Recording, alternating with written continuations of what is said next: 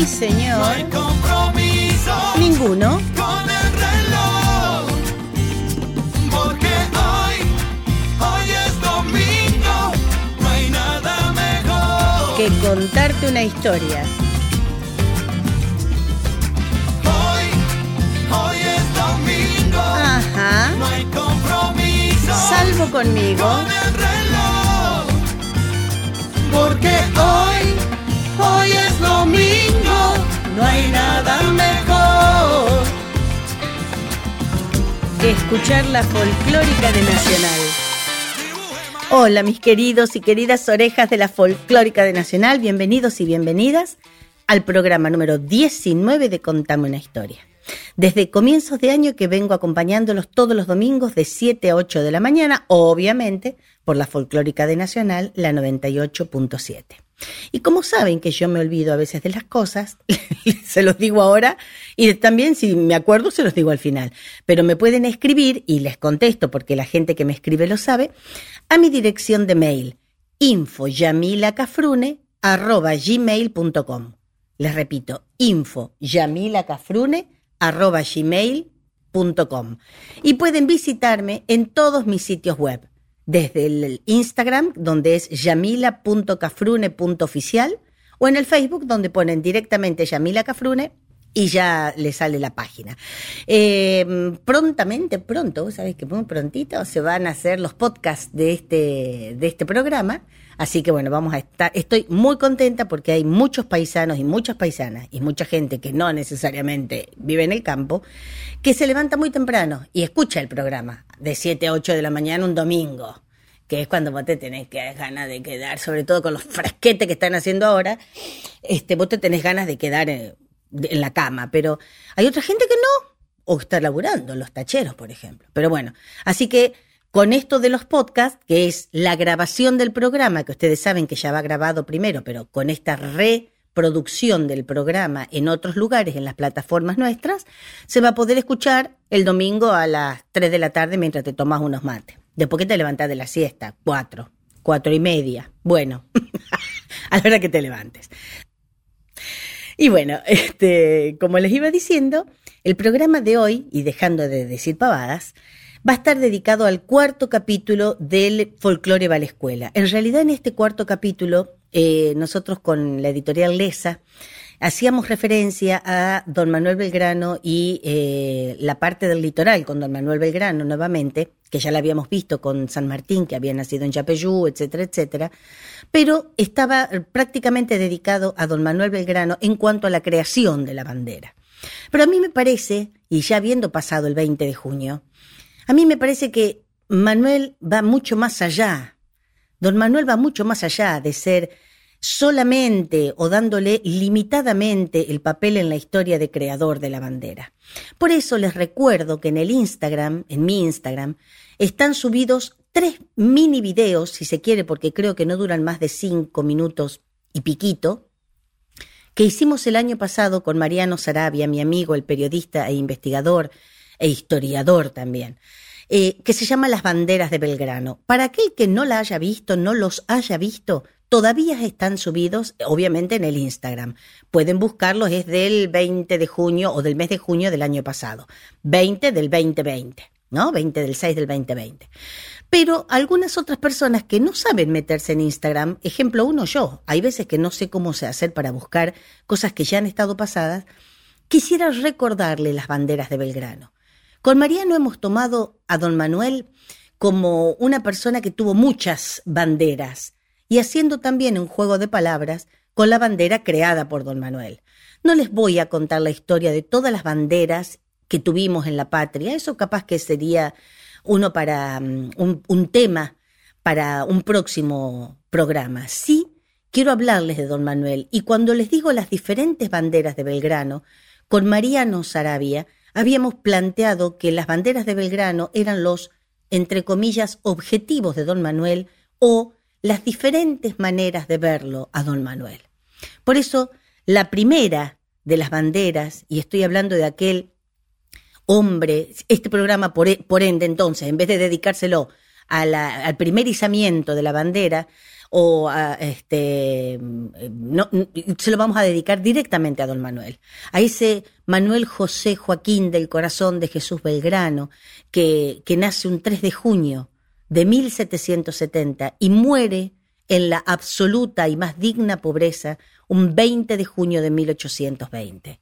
¿Y cómo será la humildad de don Manuel, que ni siquiera se conmemora su fallecimiento el 20 de junio, no se festeja el 3 de junio como el día de don Manuel Belgrano, que es el día de su nacimiento, sino que el 20 de junio, que es el día de su muerte, tampoco se conmemora, se lo recuerda, sino como el día de la bandera. Es decir, don Manuel ni siquiera tiene un día para recordárselo a él.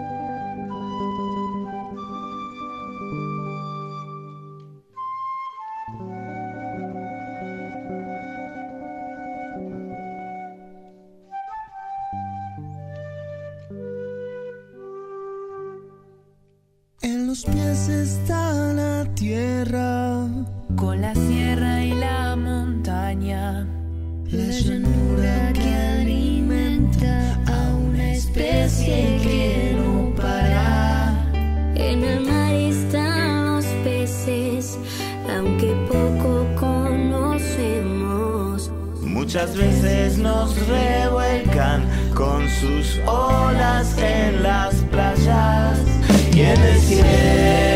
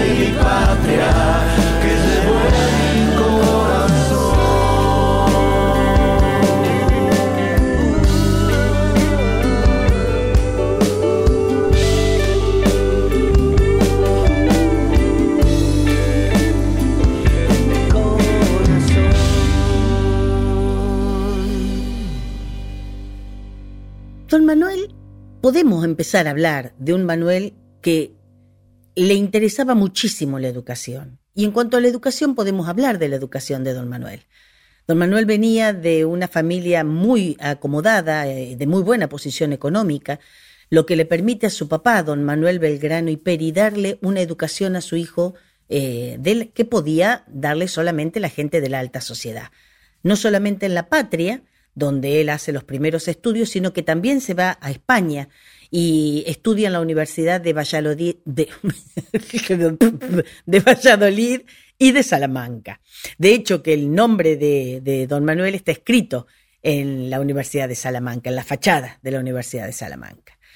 Como don Manuel era muy buen estudiante y era uno de los primeros promedios, obtiene el permiso papal para leer algunas de las obras literarias que la misma iglesia había censurado, es decir, aquellas que no le llegaban a toda la gente que sabía leer. ¿Por qué? Y porque podían, la iglesia creía que podían tergiversar el sentido de esas obras literarias. Lo que pasa era que no eran convenientes. No es conveniente que el pueblo sepa. Y la iglesia, en ese momento, tenía el papel del principal censor de estos libros. Don Manuel tuvo una formación económica y filosófica muy interesante y muy moderna para la época. Se interioriza de las obras de aquellos pensadores de la Revolución Francesa, Rousseau, Voltaire, Montesquieu, Robespierre, que hacen que con todo ese conocimiento don Manuel vuelva a la patria a manejar nada más y nada menos que el consulado. Viene con el cargo de secretario vitalicio del consulado del Río de la Plata.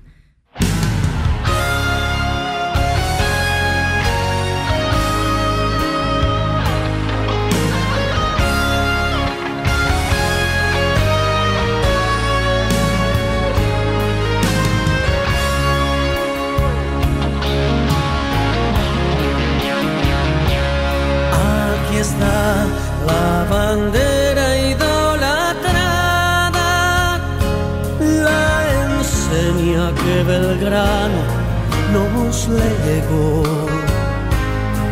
Cuando triste la patria esclavizada, con valor sus vínculos rompió. Aquí está la bandera esplendorosa que al mundo con sus triunfos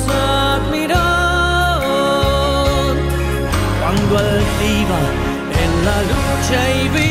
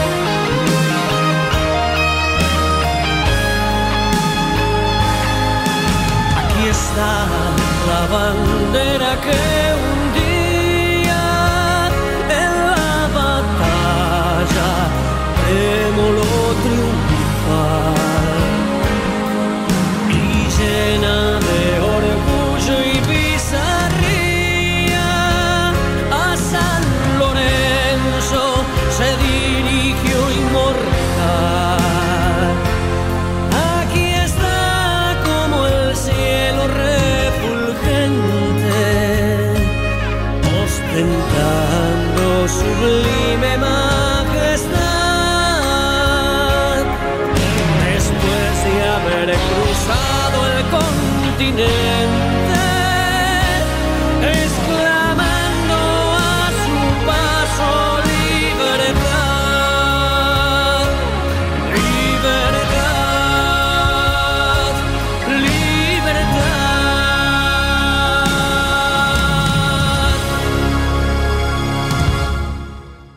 Si hablamos de don Manuel, se me quedan cortos los tiempos, se me quedan cortos los bloques. No sé con Seba, que es mi amigo que me graba, no sabemos con Seba dónde cortar la vida de Belgrano. Era una vida tan, tan digna, tan coherente, tan maravillosa, no porque hubiera sido bonita, sino porque él era una genial persona, un hombre a imitar.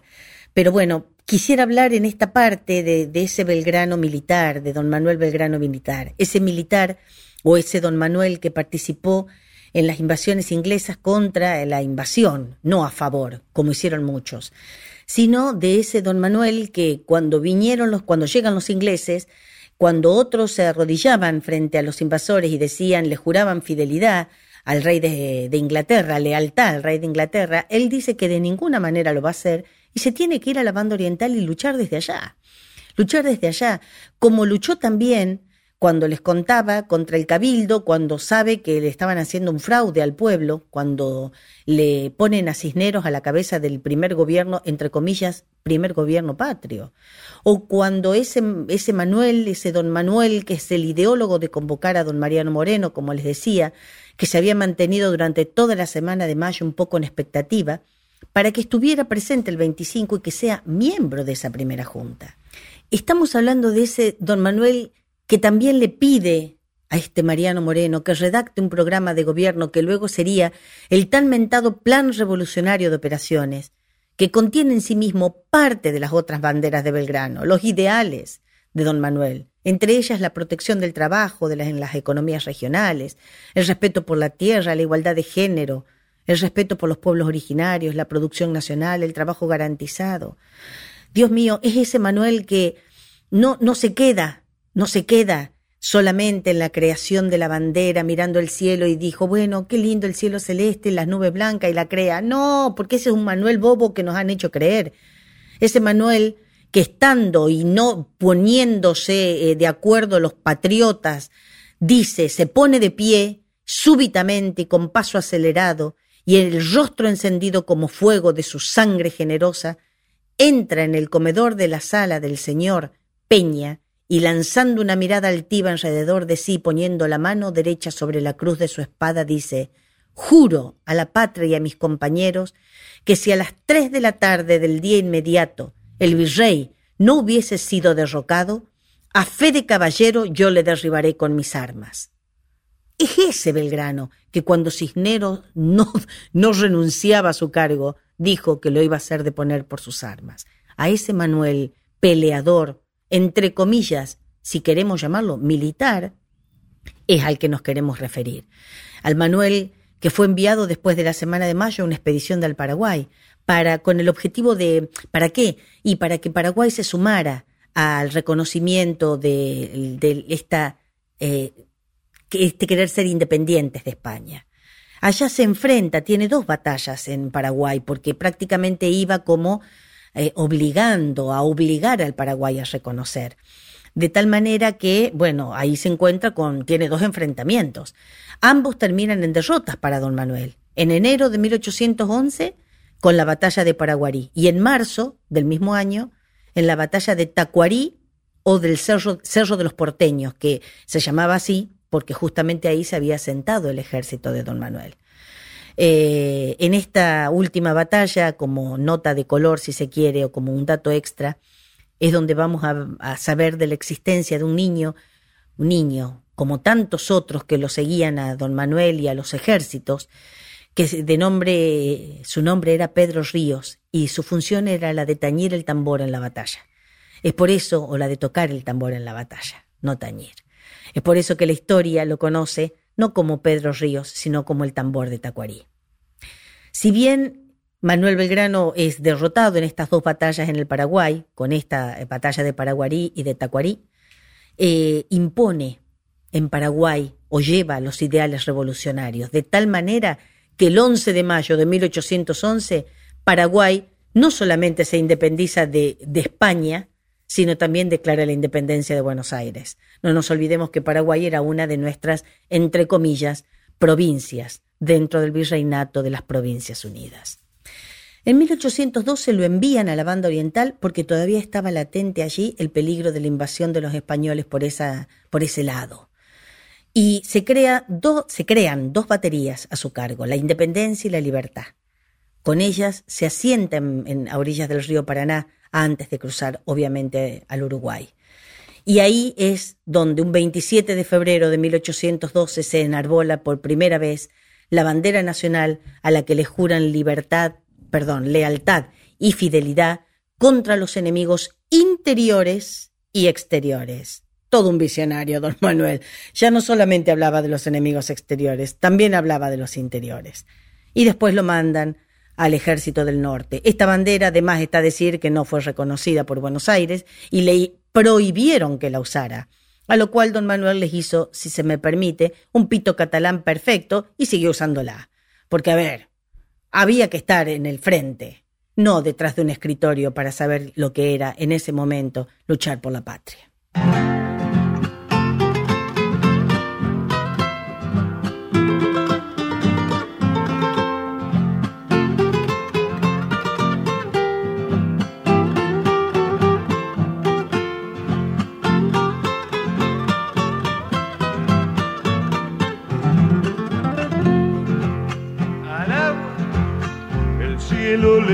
Su azul, el blanco la cordillera. El cielo le dio su azul, el blanco la cordillera.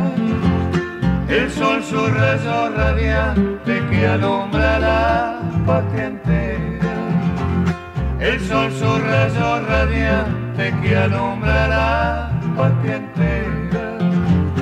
Tremolo sobre los Andes allá en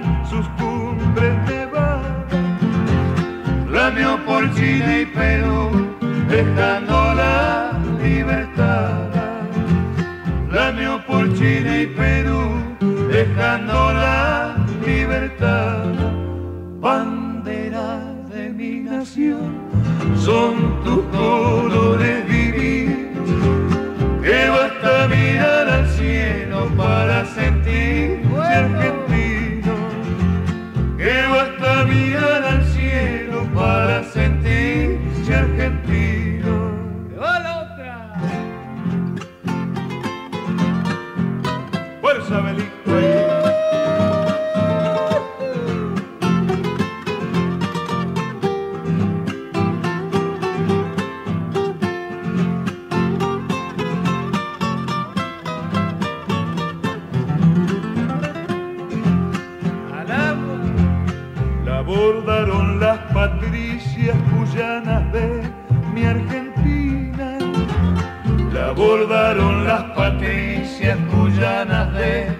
Argentina. Lamió la cumbre más alta de la tierra mendocina. Flameó la cumbre más alta de la tierra mendocina. Belgrano allá en las barrancas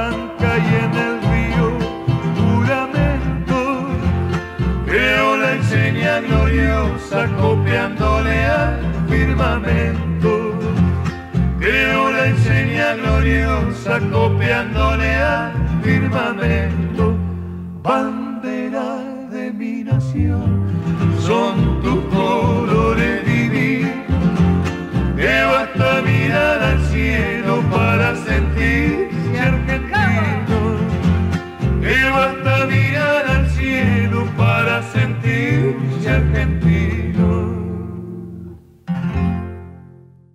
De, esto que dijimos antes de pasar a, con estas dos baterías, se hace cargo del Ejército del Norte, con la creación de la bandera y las baterías Independencia, la libertad y la independencia, pero eh, se hace cargo, le hacen tomar el cargo del Ejército del Norte. Eh, la verdad que era un ejército que estaba diezmado, él lo llamaba un enfermo moribundo, porque ese Manuel que había estado educado en Buenos Aires y en Europa, nunca había estado en el adentro, bien adentro de las Provincias Unidas. Ahí se da cuenta del panorama tan horrible y triste, el hambre y la desidia del gobierno central, que llegaba hasta el último habitante de su patria. Esos mismos habitantes de su patria eran los que eran los soldados que formaban su ejército. Este ejército del norte, como les dije, que él llamaba su enfermo moribundo. Con este ejército, él no podía enfrentarse ni a Goyeneche, ni al general Goyeneche, ni al segundo al mando que era Pío Tristán. No podía. No podía porque estaban, además de hambreados, no tenían la forma ni la instrucción militar de estrategia para poder enfrentarse a un ejército absolutamente profesional. Por eso, y ante la falta de una respuesta armada al ataque español, no podían darle la respuesta armada, el contraataque, el 29 de julio de 1812 realiza él y todo el pueblo jujeño lo que nosotros hemos denominado el éxodo jujeño, cuyo lema era el de tierra arrasada. ¿Y qué quería decir esto de tierra arrasada? Que se envenenaran las aguas que obviamente quedaban, que se llevara lo indispensable para sobrevivir las personas que iban en el éxodo y que absolutamente todos los otros bienes, inclusive los pastos que podían dar ser, que era la comida de los, los caballos del ejército español, que los cultivos que podían servirle de comida al ejército español, todo estuviera quemado, cortado o envenenado. No quedaba nada, por eso era tierra arrasada. ¿Y hasta dónde iba el ejército jujeño o hacia dónde iba el ejército jujeño? Hacia Tucumán. Ahora les cuento como nota de color también como el tambor de Tacuarí, les contaba antes, que este éxodo, don Belgrano lo hace, don Manuel Belgrano lo hace dos semanas antes que el, el éxodo que realizaron los rusos con el mismo lema de tierra arrasada ante las tropas invasoras de Napoleón. Qué cosa, ¿no? Otra visión de don Manuel. Hablaba de los, los eh, este, enemigos internos y externos, primera visión. Otra visión era esta del Éxodo. Obviamente que no decimos que los rusos lo hayan copiado porque no había WhatsApp donde se enteraban los rusos de lo que pasaba acá de don Manuel.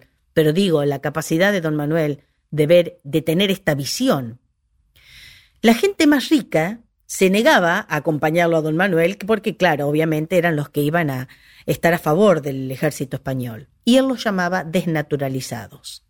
Y ese Manuel buenito, el de la figurita, el, el solamente el creador de la bandera, o el limitado creador de la bandera, dijo entonces que aquel que no se plegara a su éxodo iba a ser fusilado. Es decir, don Manuel no tenía medias tintas, o se era patriota o no se lo era. Bueno, yendo para el lado de Tucumán, cuando llegan a Tucumán, este, antes de llegar, perdón, a Tucumán con toda su gente, tiene un enfrentamiento, en, se produce el enfrentamiento del combate de las piedras. Si bien esta no era una batalla decisiva ni una, una victoria a nivel nacional, fue una victoria. Y fue decisiva para quienes, para el espíritu de los que venían en el Éxodo, lo que les renueva las energías y las esperanzas a ese pueblo itinerante para llegar a Tucumán, Tucumán que es donde son recibidos, provincia donde son recibidos con toda la hospitalidad y la, la, enhorabuena de la llegada. Eh, los tucumanos reciben muy bien a los jujeños. Y allí tiene lugar, con esa gente que estaba con nuevas esperanzas, la batalla de Tucumán en septiembre de 1813, batalla en la que sale victorioso. Entonces, ese Manuel que venía de Ayohuma, ese Manuel que venía de las dos batallas perdidas en, este, en Paraguay, que era el Paraguarí y Tacuarí. Tiene dos grandes batallas ganadas ahora, dos victorias decisivas para la gente, la de Salta y la de Tucumán. Le llega la orden entonces de Buenos Aires de no ir otra vez al norte, sino de abandonar todas las provincias del norte. ¿A quién? Obviamente al enemigo. Y que se fuera a Córdoba. Gracias a Dios, don Manuel no acata esa orden y retorna a su querida Salta. El 20 de febrero de 1813 combate en esa provincia y vuelve a obtener una victoria ante el ejército comandado por Pío Tristán. Allí mismo hace firmar un pacto de rendición a Pío Tristán y a su gente y les hace prometer, jurar que no volverían a levantarse en armas contra el ejército patriota, es decir, lleva a cabo un pacto de caballeros. Es por este pacto que mucha gente dice que don Manuel era tan bueno que no fusilaba ni siquiera a sus enemigos. No, mentira. No era que era tan bueno, era que era un caballero y creyó, creyó en la palabra de los caballeros. En marzo del mismo año llega a Jujuy. Por lo tanto, podemos decir que Manuel no era un militar. Se pone las botas militares porque la patria se lo reclama. Sin embargo, las dos más grandes batallas, los dos más grandes triunfos de las armas rioplatenses fueron las de Salta y la de Tucumán. Fueron batallas épicas de don Manuel, porque las batallas más grandes de San Martín, que nosotros podemos tener la de San Lorenzo, pero las más grandes de San Martín fueron en otro país, fueron en Chile y fueron en Perú, en tanto que las batallas más grandes las lleva a cabo don Manuel. Manuel se reinventa permanentemente.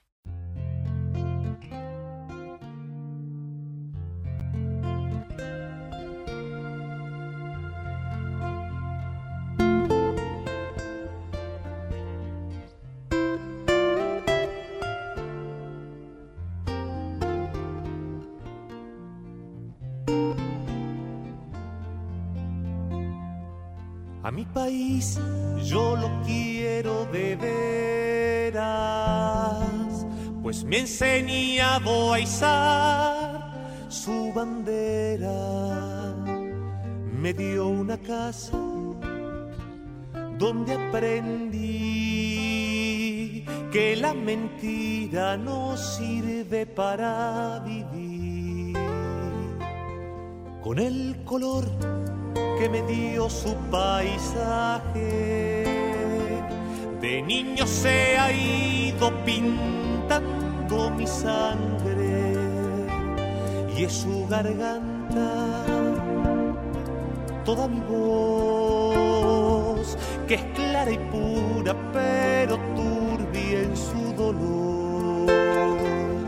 Yo he nacido en este país y aquí también quiero morir, pero quisiera alguna vez verlo reír. Dejemos toda la ambición, el egoísmo y la maldad. Llegó la hora de darle un poco de paz.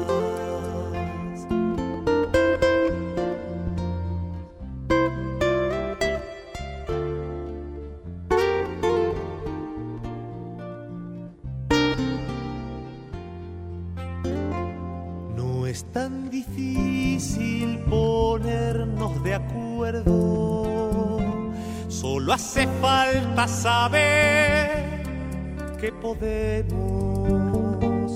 dejar de lado. El singular para brindarle una mano a los demás. Del interior yo quiero a mis paisanos que siempre dan sin pedir nada a cambio. Ellos cultivan su libertad y lo trabajan para ofrecernos el pan.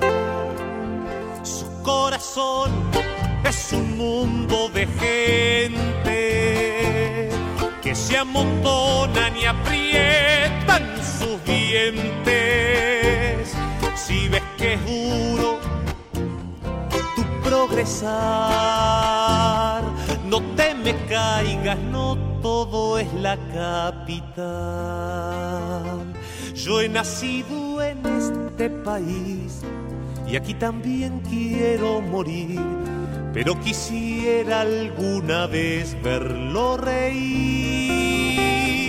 No nos podemos engañar, el tiempo se nos va a acabar. Quiero que juntos encontremos la verdad. Todos tenemos que entender que juntos podemos crecer Dame tu mano y vamos de una buena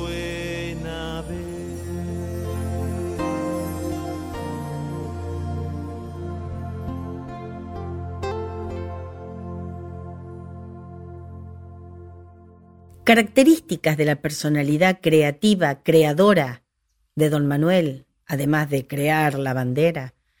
Dijimos que era un revolucionario al ciento por ciento tanto que luego de perder en Ayohuma, por ejemplo, Belgrano quiere quemar la casa de la moneda en Potosí. Hoy sería un tildado de anarquista, por ejemplo. Era un hombre de armas tomar, aunque algunos le digan lo contrario. Fue un ecologista de la primera hora porque propone, cuando está en Misiones y también en Jujuy, reforestar, cuidar el medio ambiente. Está hablando de ecología en el, en el siglo XIX, es decir, lo que yo les decía antes, porque las inundaciones venían por la deforestación. Él propone, cuidando el medio ambiente, reforestar en Jujuy y en Misiones. Habla de la igualdad de género y situémonos en el año que vivió don Manuel.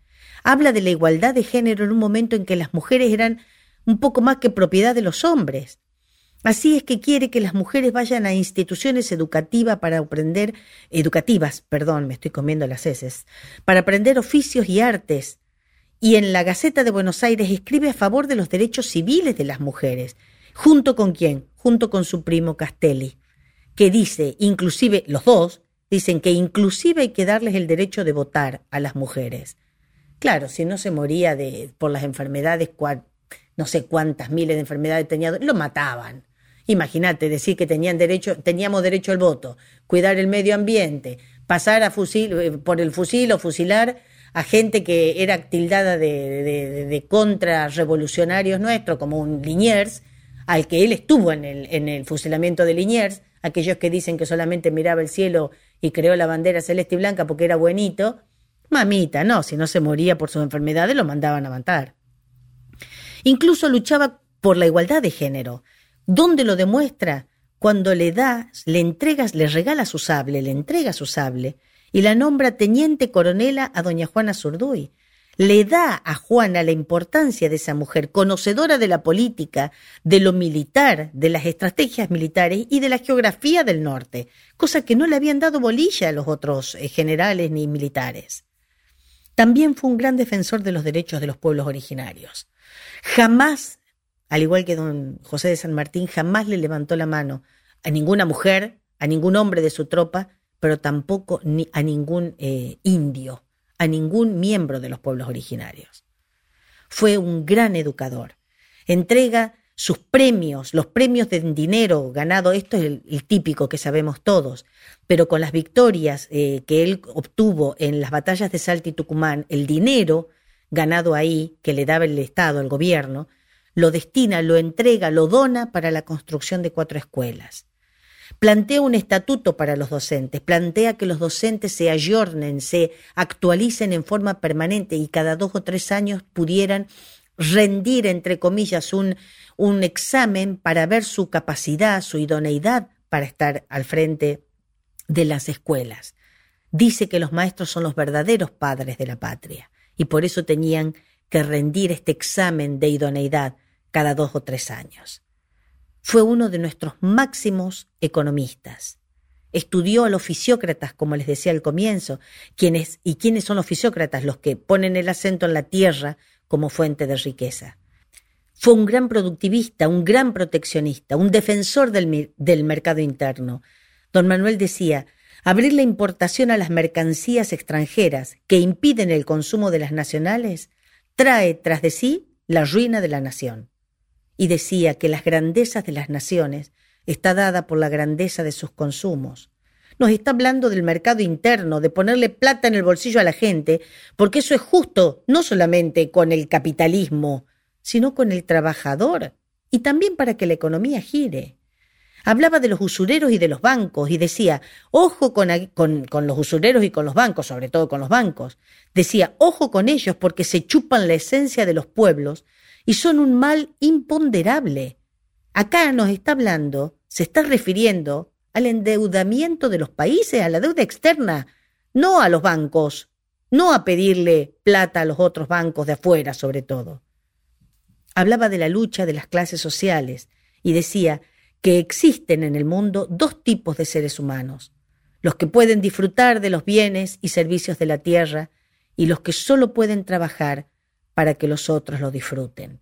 Es decir, habla de la lucha de las clases sociales 35 años antes que hablara Carlos Marx. Por eso es que han reinventado, lo han reinterpretado, lo han ocultado, lo han tergiversado a la persona de don Manuel.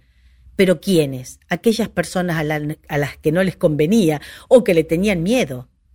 Belgrano habla y nos deja diez tomos con respecto a varias disciplinas. Manuel fue amplia y generosamente inteligente. Al alba ya estaba el grano alertando a su soldado. Ah, generalito lindo, por bueno y sacrificado.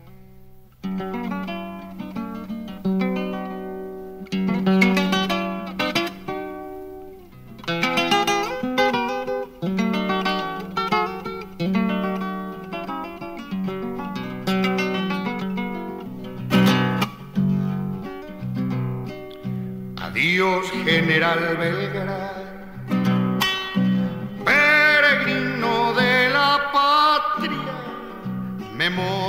le traigo yo de Tucumán y de Salta.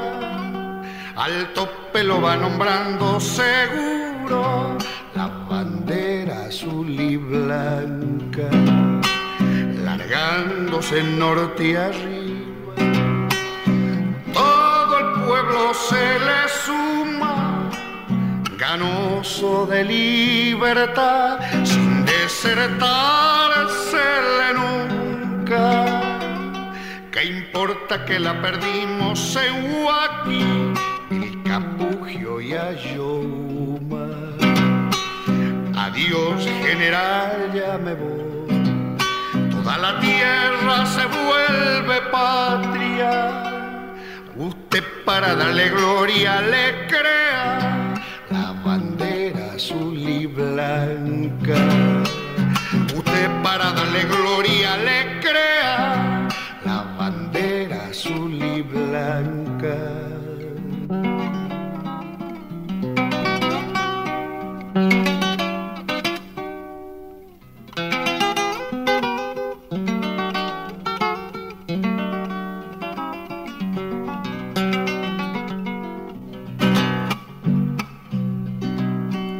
Qué lindo cuando en Rosario, junto casi a las barrancas, vecinas del Paraná, su bandera desplegaba. El sol alto de febrero marcando los caminos de la patria. Se acuerda cuando el relevo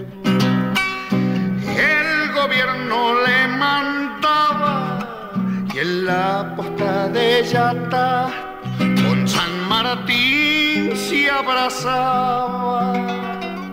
Qué lindo que se amistaran dos hombres entendiéndose sus almas. Adiós, general, ya me voy. Toda la tierra se vuelve patria. Usted para darle gloria le crea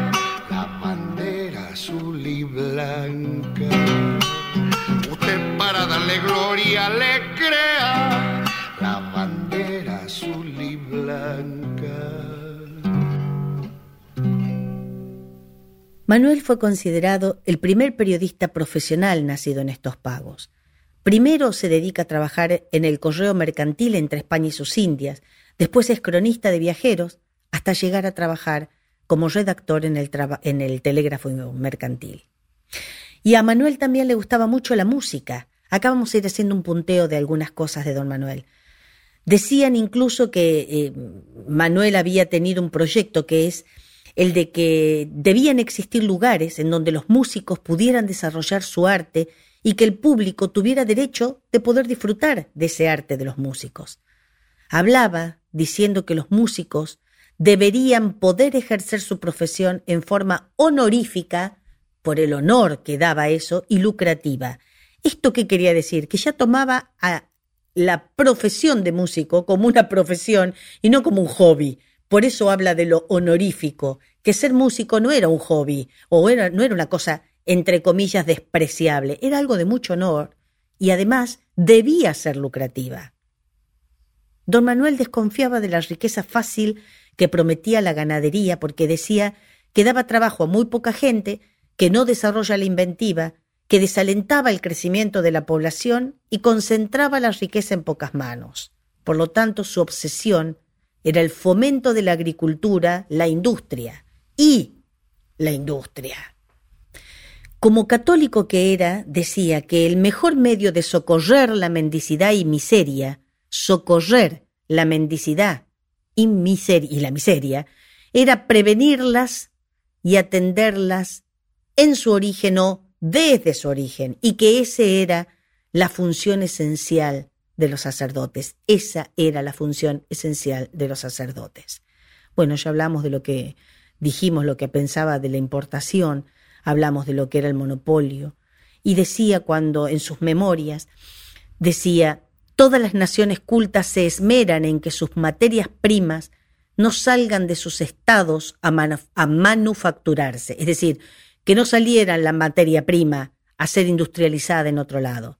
Y todo su empeño estaba en conseguir no solo en darle forma a la materia prima, sino aún en atraer las materias primas del extranjero para industrializarlas aquí y después venderlas. Es decir, vuelve eh, a, a tomar el tema de la industria.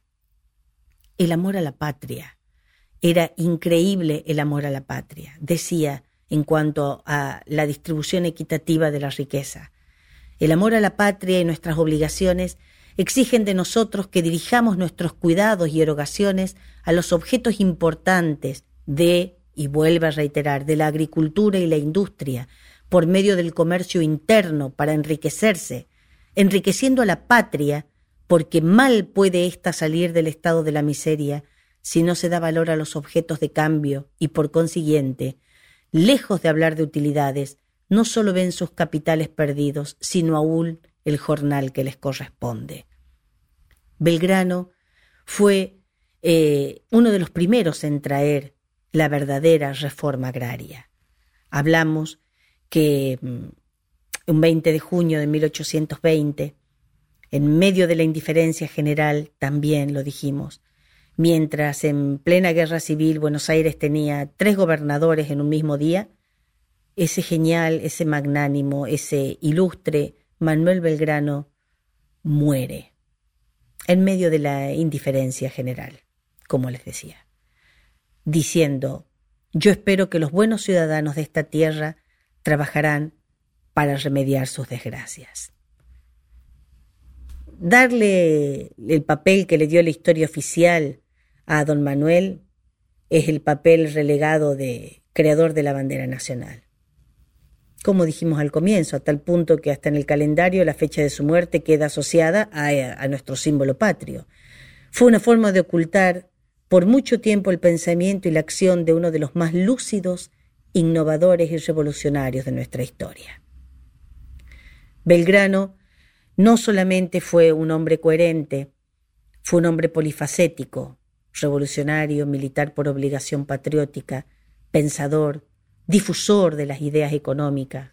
Ya dijimos de todo lo que viene hablando eh, don Manuel y decía don Manuel en una de sus misivas, nada hay más despreciable para el hombre de bien, para el verdadero patriota que merece la confianza de sus conciudadanos en el manejo de los negocios públicos, que el dinero o las riquezas porque éstas son un escollo de la virtud. Hay una cosa, hay una actitud muy desafiante en él. Por eso la idea de un Belgrano blandito es una falsedad completa, al contrario, es altamente provocativo. La propuesta que hace de poner a un inca, cuando eh, el papi habla, relata un poema que dice, se llama Le hablo de un 9 de julio, que dice, o poner un inca si nos queda la, iniciativa de poner a un Inca es definitivamente una provocación. Sabe que no va a poder pasar o que no va a pasar nada, pero está llamando la atención. Está diciendo, si vamos a poner a un, a un rey, no pongamos un rey europeo, pongamos a un Inca. Hasta en eso, Manuel Belgrano es un innovador. Eh, bueno, como les decía, hay mucho, hay mucho para hablar. Eh, lo importante es que recordemos a Belgrano siempre para saber quién es, quién es en la historia, quién fue como persona, quién es y seguirá siendo en la historia. Y nos ayuda a entender también lo difícil que fue pelear, leyéndolo a don Manuel, lo difícil que fue pelear no solamente contra un enemigo, contra el enemigo español, sino también contra el enemigo interno, contra esos enemigos internos, sobre todo, que no lo apoyaron jamás y que fue muy duro para él y para otros, tantos caudillos, tantos militares, tantos generales, tantos pensadores, tantos abogados, tantos ilustres y tantas ilustres argentinas, eh, luchar contra ellos, ¿no? Porque nunca fueron palenque, nunca fueron palenque. Ese palenque para ir a rascarse, como decía el Martín Fierro. Hasta acá la requete contra, recontra, recontra síntesis de la vida de don Manuel. Lean a don Manuel Belgrano, lean el libro de Felipe Piña sobre Belgrano, lean a la autobiografía de don Manuel Belgrano, léanlo a mi querido Mariano Sarabia cuando escribe sobre Manuel Belgrano en el Instagram o compren el libro. Lean, lean, por favor, a don Manuel Belgrano. Hasta aquí digo la síntesis de la vida de este gran hombre que todavía el día de hoy sigue dando ejemplo de vida. Muchas gracias por haberme acompañado una vez más, un domingo de 7 a 8 de la mañana por la 98.7. Gracias por escribirme. Escriban, sigan escribiéndome, por favor. Para mí es un verdadero placer y me hace la sensación o me da la sensación de que estamos mucho más cerca de lo que estamos. Recuerden de cuidarse, que de esta salimos todos y todas o no sale nadie, y como siempre, como siempre les digo, recuerden que unidos somos inquebrantables, separados, indefendibles. Nos volvemos a encontrar, si Dios quiere, el próximo domingo. Mismo horario, por la radio de siempre, por nuestra casa nacional.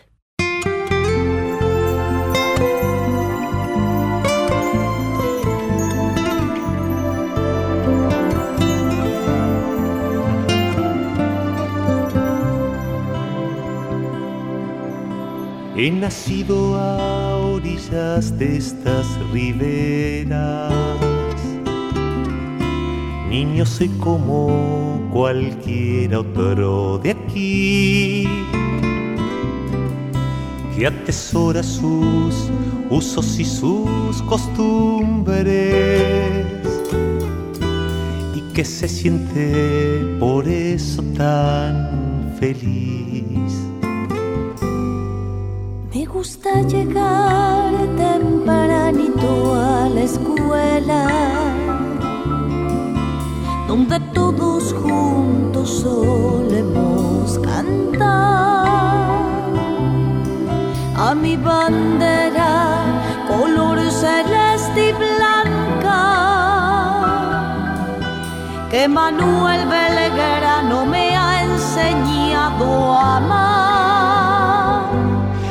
Mis respetos a los grandes de mi tierra, a quienes me han enseñado a cultivar este sentimiento noble y profundo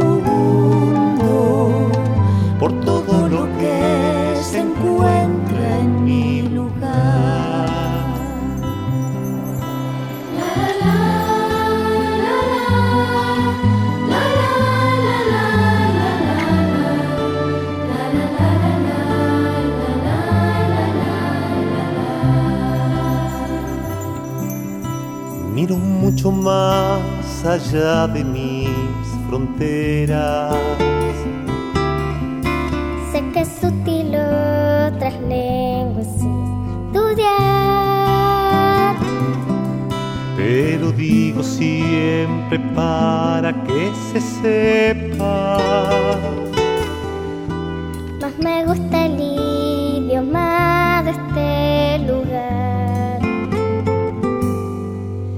por sus ríos, valles, montes y quebradas, por sus cerros, pampas y también su mar. ¿Cuántos poetas han escrito canciones para que sepamos conocerlo más? Mis respetos a los grandes de mi tierra, a quienes me han enseñado a cultivar este sentimiento noble y profundo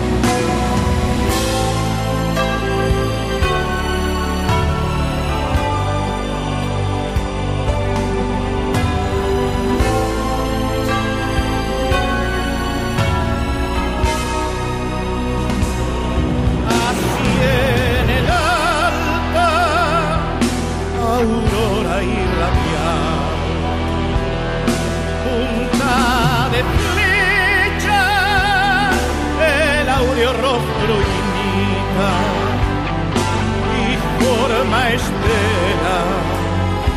al purpurado cuello el ala es paño, el águila es bandera.